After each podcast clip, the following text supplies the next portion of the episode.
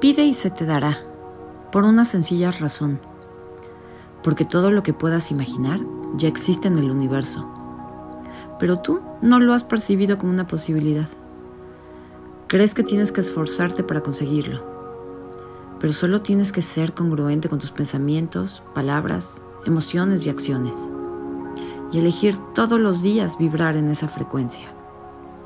Olvida qué tienes que hacer o tener para conseguir lo que quieres y solo hazte esta pregunta. ¿Quién puedo ser hoy y cómo puedo vibrar a partir de ahora para recibir con total permisión lo que estoy pidiendo? Lo que quieres ya existe. Solo queda convertirte en la persona que lo puede recibir. Y en ese proceso estás a partir de hoy.